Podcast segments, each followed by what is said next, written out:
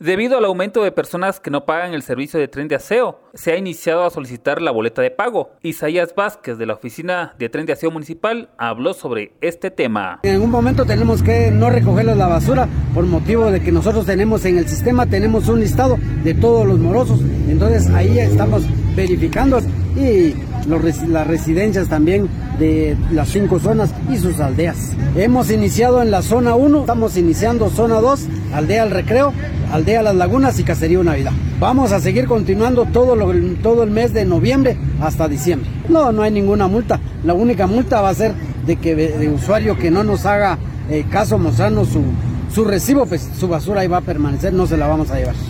Son 6 mil usuarios de aquí de San Marcos. Al momento de que pasen los torres, que nos hagan favor de pegar la boleta en tu habitación. No le vamos a estar llevando la basura porque hay muchos morosos, hay 1800 morosos de aquí de San Marcos. Seis bolsas, ocho bolsas, dependiendo la, la, casa o cuántas familias viven ahí, pues. Ya entró en vigencia, a partir del día de ayer entró en vigencia, eh, revisar, ya estamos empezando a revisar boletas.